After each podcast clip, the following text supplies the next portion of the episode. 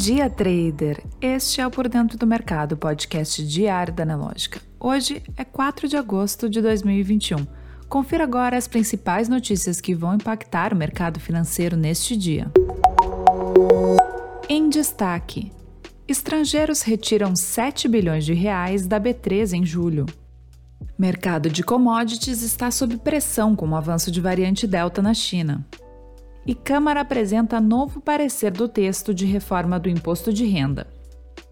No mercado financeiro, o Ibovespa fechou ontem com valorização de 0,87%, a 123.576 pontos. As ações da Vale foram novamente determinantes para o resultado do pregão. Os papéis subiram 3,41%, graças à forte alta nos contratos futuros do minério de ferro negociados na China.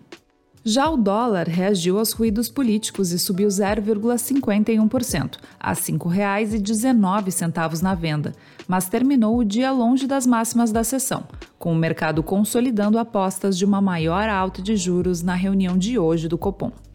No calendário econômico no Brasil, às 10 horas da manhã, PMI de Serviços Market e PMI Composto Market. Às 18 horas, decisão sobre a taxa de juros. Nos Estados Unidos, às 9h15, variação de emprego privado ADP e às 10h45, PMI Composto Market final.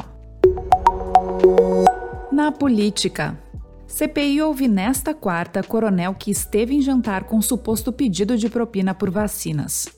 A CPI da Covid ouve hoje o tenente-coronel da Reserva Marcelo Blanco da Costa, ex-assessor do Departamento de Logística do Ministério da Saúde.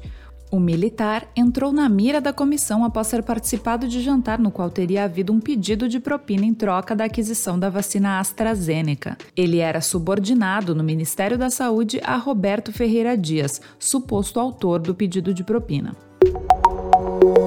Na economia.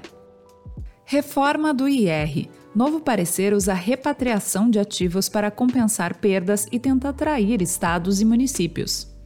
O deputado Celso Sabino, relator do projeto de lei que modifica a cobrança do imposto de renda para pessoas físicas, empresas e investimentos, apresentou ontem um novo parecer aos líderes partidários da Câmara de Deputados.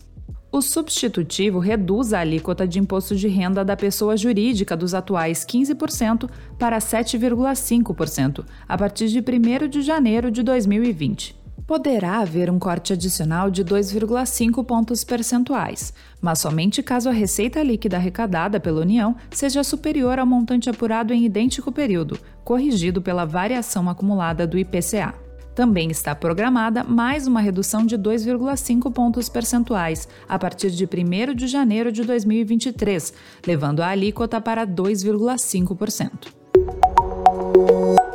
Você precisa saber. Estrangeiros retiram 7 bilhões de reais da B3 em julho e interrompem ciclo positivo desde março. Os dados até o dia 28 mostram uma saída de 7 bilhões de reais, interrompendo um ciclo positivo desde março, com o impulso de grande liquidez global e do otimismo com o avanço da vacinação.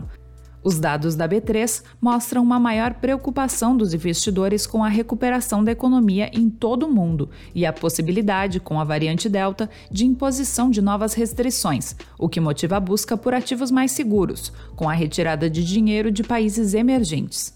Apesar da onda de retirada de recursos em julho, o saldo no ano segue positivo em 41 bilhões de reais, conforme dados da bolsa. Mercado de commodities sob pressão com o avanço da variante Delta na China. As defesas da China contra o coronavírus estão sendo testadas pela variante Delta, que afeta a demanda por commodities enquanto autoridades aumentam as restrições. Embora o número de casos ainda seja relativamente baixo, o potencial de expansão da Delta na China, como ocorreu na Índia e na Indonésia, preocupa investidores. Mesmo que autoridades consigam controlar o surto, é provável que haja um impacto de curto prazo na atividade econômica. A demanda por energia está particularmente em risco. A preocupação se refletiu nos preços das commodities industriais e de transporte da China ontem.